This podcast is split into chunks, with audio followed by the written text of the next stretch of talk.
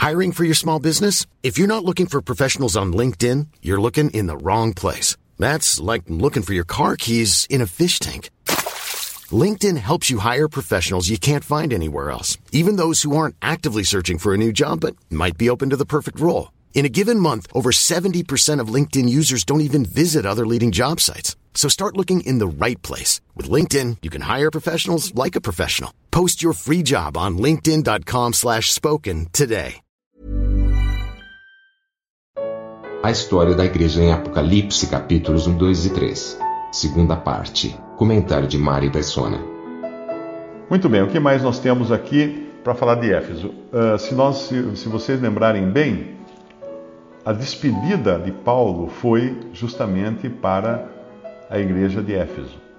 Lá em Gálatas, em Atos, melhor dizendo, Atos capítulo 20, nós encontramos no versículo 17 de Mileto, Paulo mandou a Éfeso chamar os anciãos da igreja, que seriam os bispos ou presbíteros né, da igreja.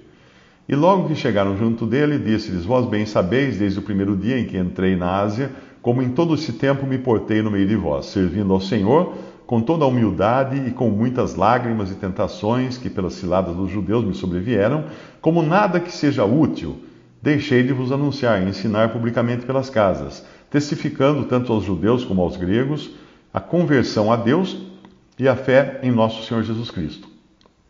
E agora, eis que, eu, eis que ligado eu pelo Espírito, vou para Jerusalém, não sabendo o que lá me há de acontecer, senão que o Espírito Santo, de cidade em cidade, me revela dizendo que me esperam prisões e tribulações.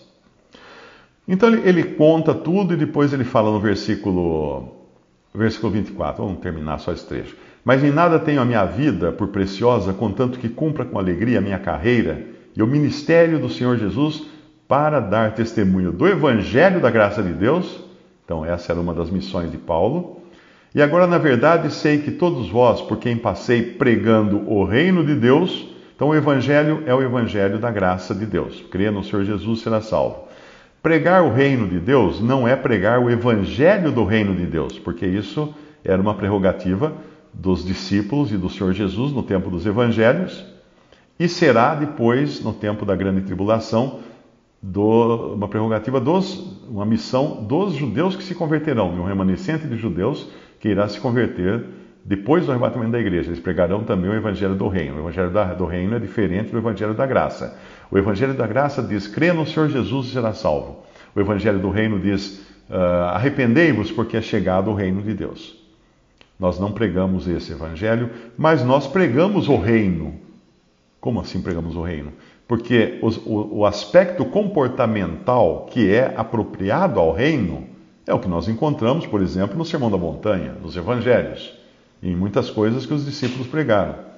Então é o comportamento, esse sim faz parte da mensagem de Paulo, que ele fala do Evangelho da graça de Deus, que ele pregava no versículo 24, uh, ah, o reino de Deus que ele pregava, não o Evangelho do reino, mas o, o comportamento, né, o caráter daqueles que pertencem ao reino de Deus, porque nós, mesmo sendo igreja, nós estamos na esfera do reino. O reino não está estabelecido na terra, ele está em mistério, porque o, reino, o rei foi expulso, está no céu, mas é um reino que tem origem em Deus e no céu, e hoje, uh, vamos dizer assim, influencia o comportamento dos que se submetem a, ao senhorio de Cristo na terra. Mesmo os incrédulos, que são batizados em nome do Pai, do Filho e do Espírito Santo, eles fazem parte da grande casa que tem responsabilidade para com uh, o Senhor Jesus na terra. E depois ele fala: Não vereis mais o meu rosto, versículo 26. Portanto, no dia de hoje vos protesto que estou limpo do sangue de todos, porque nunca deixei de vos anunciar todo o conselho de Deus. Então é importante isso aqui: que ele pregou o evangelho, ele pregou o comportamento que é apropriado à esfera do reino de Deus e ele pregou todo o conselho de Deus, que são todas as, é toda essa doutrina e todas as revelações que ele recebeu de Deus. E isso tudo nós temos hoje. Aí no versículo 28 vem a demonstração a eles, da igreja de Éfeso. Olhai, pois, por vós e por todo o rebanho, sobre que o Espírito Santo vos constituiu bispos. Repare que aqui ele não diz mais tipo, eu vos constituí bispo. Poderia ter até sido ele. Mas nós sabemos que quando um apóstolo constituía bispos numa localidade, ele fazia isso pela direção do Espírito Santo. Mas uma vez que ele está falando da partida dele, eles não ficariam sem os bispos para apacentar-lhes a igreja de Deus que ele resgatou com o seu próprio sangue. Eles ficariam sem os apóstolos. Mas o Espírito Santo continuaria constituindo bispos, como faz até hoje. Levanta irmãos responsáveis, dá a eles um senso de responsabilidade. Não é tipo assim, ó oh, irmão, vamos, vamos fazer um sorteio aqui, vamos ver quem vai ser bispo. Não, não é assim que funciona. A gente reconhece que tem irmãos que têm um carinho, têm uma responsabilidade, podem às vezes nem ser os que mais ministram, mas eles têm aquele peso de cuidar da Assembleia. E então o Espírito Santo continua fazendo isso. Uh, o rebanho sobre o. E aqui ele fala, a igreja de Deus que ele resgatou com o seu próprio sangue. É importante entender que essa, essa tradução aqui, ela dá a entender que Deus tem sangue, mas está errado isso aqui. Uh, o sentido dessa frase é a igreja de Deus que ele resgatou com o sangue que era seu, ou seja, com o sangue que lhe pertencia. Que sangue que pertencia a Deus? O sangue de Cristo que foi derramado na cruz. Ok? Aí ele diz aqui, então Paulo já dá uma dica de como seria dali para frente, que seria o Espírito Santo a levantar essas, essas estrelas para uh, cuidar das assembleias. Mas ele já dá uma dica do que ia acontecer depois, porque eu sei, versículo 29, eu sei isto, que depois da minha partida entrarão no meio de vós lobos cruéis, que não perdoarão o rebanho, e que dentre vós mesmos se levantarão homens que falarão coisas perversas, aqui o sentido é pervertidas ou distorcidas, para atraírem os discípulos após si. Então, dois tipos de perigos eles iriam enfrentar: os lobos que vinham de fora, que eram do exterior, vinham para destruir. E com isso nós temos toda a perseguição que caiu sobre o cristianismo desde o princípio. Mas daí tem um perigo muito mais sutil que vinha de dentro. Homens dentre vós mesmos. Se levantarão homens que falarão coisas pervertidas, distorcidas, com a finalidade de atrair discípulos após si. Então a gente consegue reconhecer um herege, que é uma pessoa que tem uma opinião muito forte sobre alguma coisa, às vezes a opinião dele é até correta, mas ele coloca tanta ênfase nisso para se sobrepor aos outros irmãos e conseguir seguidores, angariar seguidores. Esses são os causadores de divisões. Então agora, essa, isso aqui que Paulo falou para eles é o que vai acontecer lá quando uh, é escrita essa carta para Éfeso, que a gente poderia chamar segunda epístola a Éfeso, só que no caso é a epístola de João, não é de Paulo. Uh, na verdade, nem é de João, é do Senhor Jesus, né? Que o autor é o Senhor escrevendo para a igreja que está em Éfeso. Vamos voltar lá então em Apocalipse e voltamos aqui para a igreja de Éfeso. Muito bem, então agora nós vamos encontrar defeitos nesta e nas outras igrejas aqui, porque nós, como eu disse, não estamos falando da igreja como um todo, que é o assunto da carta aos Efésios. Está falando aqui do testemunho cristão na terra. E o testemunho cristão na terra, ele envolve tanto crentes como meros professos.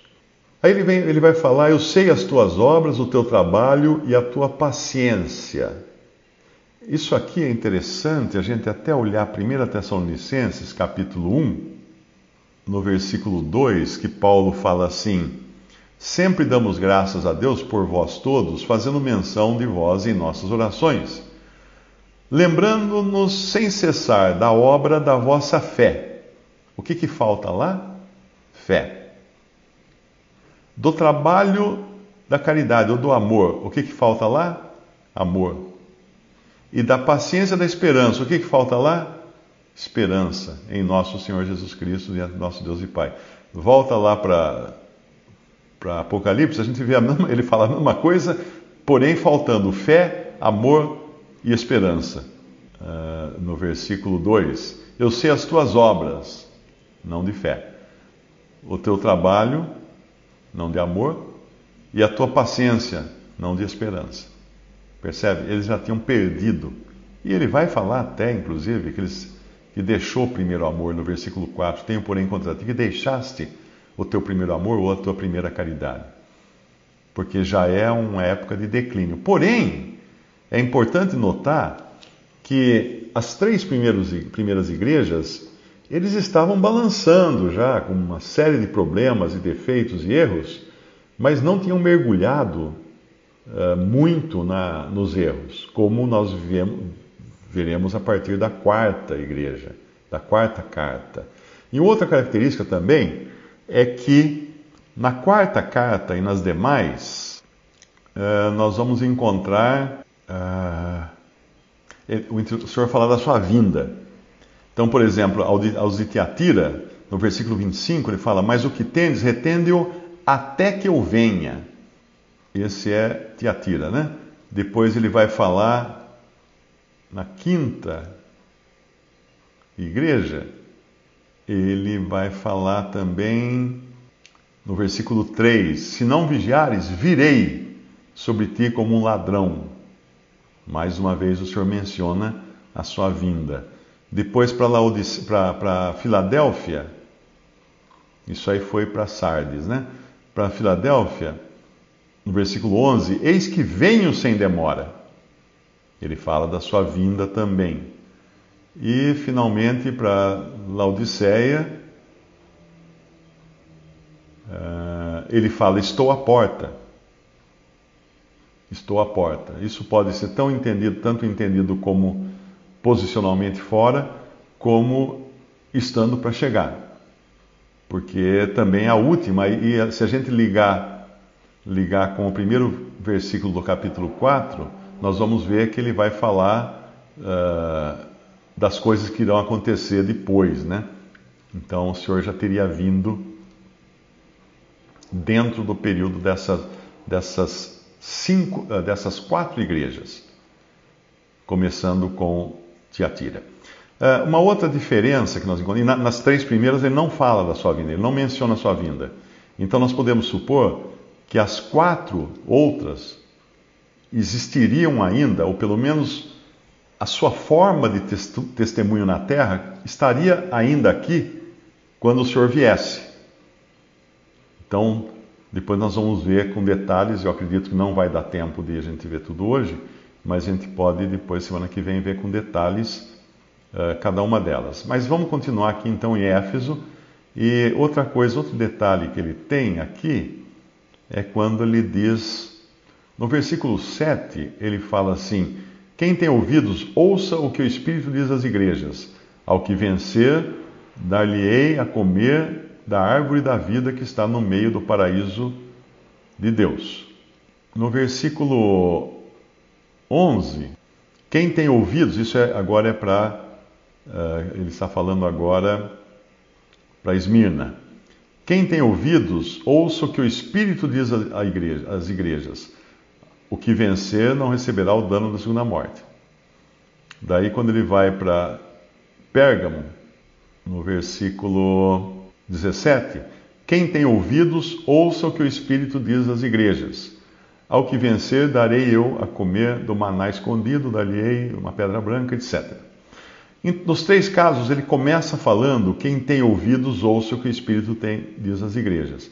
Mas quando a gente passa para as outras quatro cartas, uh, essa é a última frase que ele fala, não é uma frase que vem antes de uma demonstração versículo 29, versículo 20, 26, ao que vencer, etc. e tal. Aí no versículo 29, quem tem ouvidos, ouça o que o Espírito diz às igrejas. Então, inverte a ordem. É interessante essa, essa questão de inverter as ordens, porque nas três primeiras igrejas, ele fala primeiro quem tem ouvidos, ouça o que o Espírito diz às igrejas, uh, e depois as outras coisas, ao que vencer, né? E nas outras também, uh, na de Sardes, versículo 5 ele fala o que vencer, e versículo 6 ele termina, quem tem ouvidos, ouça que o Espírito da igreja, e assim por diante. Então, o que quer dizer essa mudança de ordem das coisas? Provavelmente, isso diz que aquelas três primeiras, ela, era como se ele ainda pudesse dizer que, que, que eles estavam atentos ao que o Espírito dizia às igrejas. Porque ele fala primeiro isso e depois que ele dá as demonstrações. E as outras ele encerra com isso, né? Ele admoesta antes e depois encerra. Visite respondi.com.br. Visite também 3minutos.net.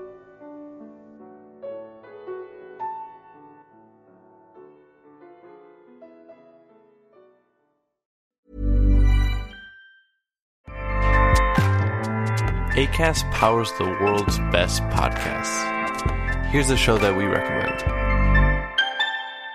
The Real Housewives is a guilty pleasure for most, but if you're looking to not feel guilty about that pleasure, tune in to Everything Iconic with me, Danny Pellegrino, where I break down all the messy moments and behind the scenes antics of Bravo's popular franchise. And on Everything Iconic, I also interview celebrity guests like Kelly Ripa, Kiki Palmer, Drew Barrymore, Cameron Diaz, and more about their guilty pleasures, their past work, and so much more. So if you're pop culture obsessed and find yourself watching way too much reality TV like me, tune into Everything Iconic with Danny Pellegrino wherever you listen to podcasts. ACAST helps creators launch, grow, and monetize their podcasts everywhere.